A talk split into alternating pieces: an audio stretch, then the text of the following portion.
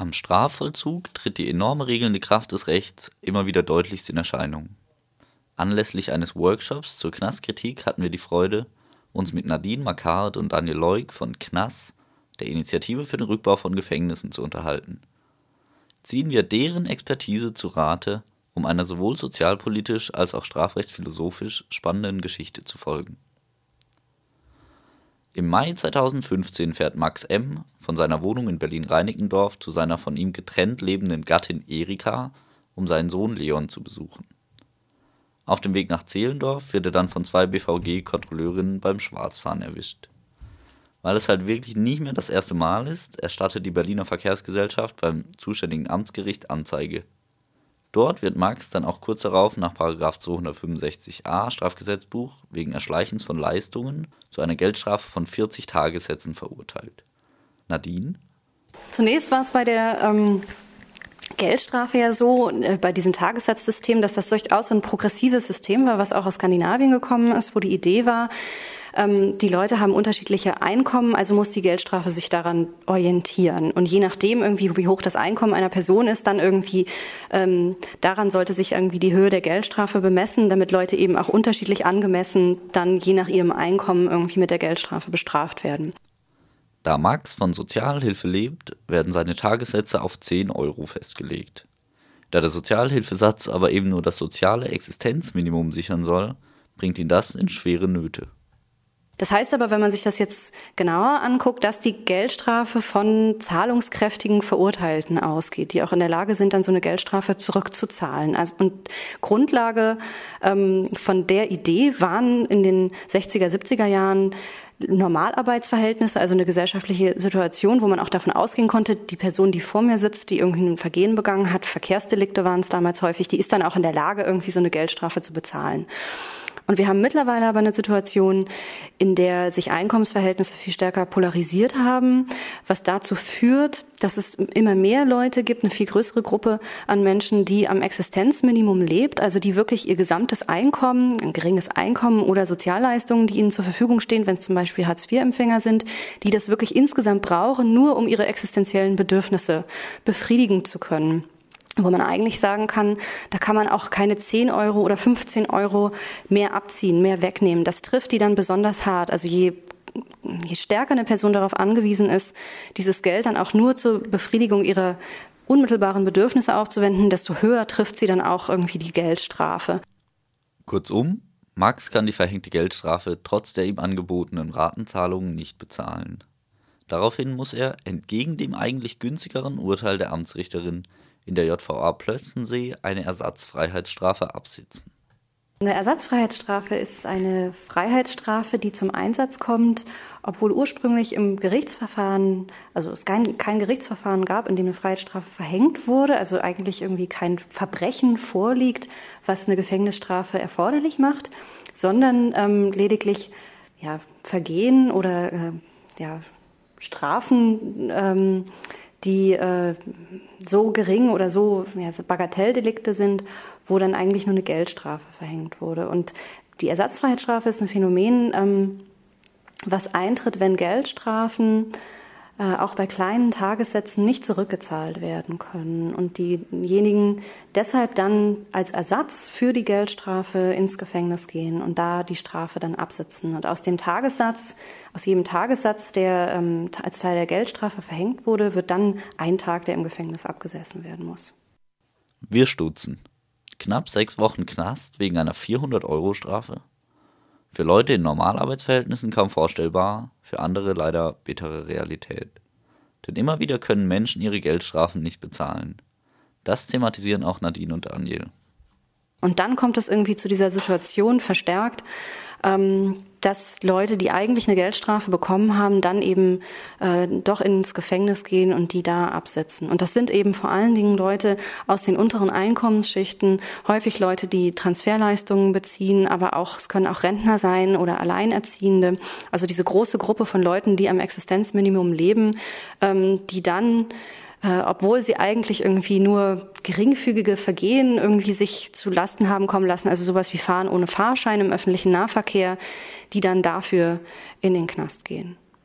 Ja, und also, also äh, wie Nadine schon gesagt hat, also das Problem ist, dass es vor allem arme Leute trifft. Ähm, einerseits deshalb, weil natürlich nur arme Leute in, überhaupt in die Situation kommen, äh, dass sie sich äh, die Fahrkarte nicht leisten können, aber es trifft eben auch arme Leute ganz besonders die Konsequenzen aus so einer Ersatzfreiheitsstrafe. Ähm, das hat die, die, äh, da besteht eben die Gefahr, dass ähm, man seinen Job verliert, wenn man noch einen hatte, äh, seine Wohnung verliert. Es hat auch sozusagen äh, soziale Probleme zur Folge, auch das Problem der sozialen Stigmatisierung.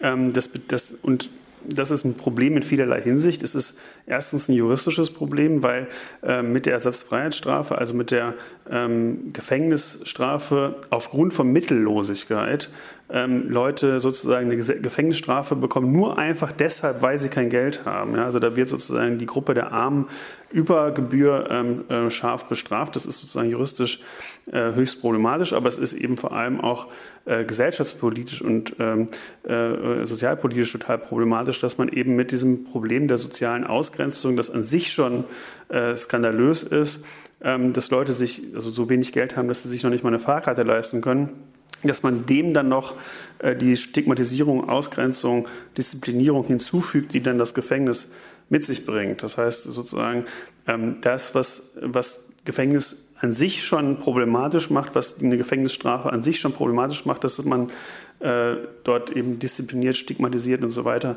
wird, das ist bei der Ersatzfreiheitsstrafe in besonderem Maße der Fall. Nun, Max hat genau das erfahren. Seine Wohnung wurde gekündigt, sein Bekanntenkreis hält ihn für kriminell und sein Sohn hat ihn im Knast besuchen müssen. Neben dieser weiteren Prekarisierung und Stigmatisierung, die, nebenbei bemerkt, die Delinquenzwahrscheinlichkeit von Max wohl noch erhöht hat, hat der Knastaufenthalt von Max die Gesellschaft, je nachdem wessen Tageskostenrechnung wir vertrauen, zwischen 3.200 und 5.320 Euro gekostet. Nadine vertritt eine naheliegende Idee, wie dieses Geld noch geschickter verwendet und die Freiheitsstrafe gleichzeitig zurückgedrängt werden könnte.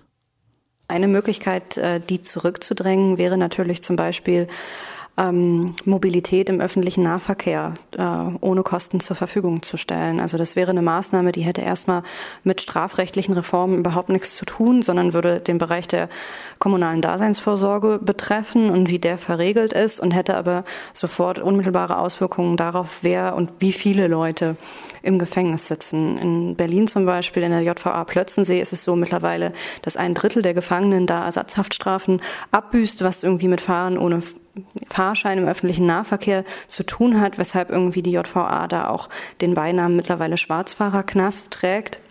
Und das zeigt schon irgendwie auf so einer anekdotischen Ebene irgendwie den Umfang dieses Problems und was man irgendwie daran ändern könnte, wenn man zum Beispiel sagen würde, in einer Stadt wie Berlin, wo das sicher auch viele Leute betrifft, auch Leute, die am Existenzminimum leben, sollen irgendwie Mobilität, also sollen irgendwie Zugang zur Stadt haben, Recht auf Stadt im Sinne von irgendwie Recht auf Mobilität. Das ließe sich organisieren durch sowas wie so ein Fahrschein zum Nulltarif und das hieße sofort, es hätte inkriminalisierende Effekte. Ähm, die dann sofort irgendwie auch äh, zum Beispiel in der JVA Plötzensee zu einem Drittel äh, weniger Belegung irgendwie äh, des Gefängnisses führen würden. Während das noch nach wunderbarer Zukunftsmusik klingt, wendet sich unser Max Hilfesuchen an die heutige Strafrechtsphilosophie. Da ein vergeltungsorientiertes Strafrecht auch in der Wissenschaft kaum mehr vertreten wird, so fragt sich Max, wozu sein Leiden denn nun gut gewesen sei denn bereits den Fahrschein, um von der JVA zurück zu Erika zu fahren, seine eigene Wohnung hat er ja verloren, kann er sich wieder nicht leisten. Einer ähnlichen Fragestellung geht auch Daniel nach. Zunächst einmal ist es eben interessant zu sehen, dass wenn man sich anguckt, also das Gefängnis ist ja eine, eine extrem starke ähm, Beschneidung von persönlicher Freiheit. Ja? Also man wird in seiner körperlichen Bewegungsfreiheit eingeschränkt, in seiner körperlichen Integrität eingeschränkt und man würde denken, dass eine Gesellschaft, die sowas macht, sehr gute Gründe dafür hat, um, äh, um Menschen ähm, in eine so eine Situation zu bringen.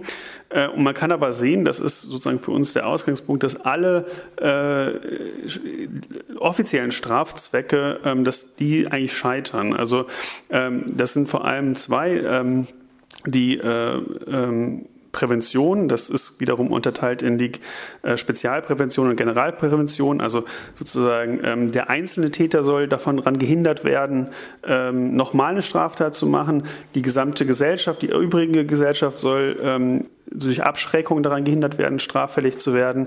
Das ist der eine, äh, die eine Funktion. Die andere Funktion ist Resozialisierung. Also wenn ich einmal in der sozusagen straffällig geworden bin, soll ich wieder in die Lage versetzt werden, an der Gesellschaft teilzunehmen. Beide äh, Ziele werden durch das Gefängnis nicht erreicht, nachweislich nicht erreicht. Also äh, im Gegenteil, äh, wenn ich im Gefängnis war, komme ich in der Regel krimineller wieder heraus.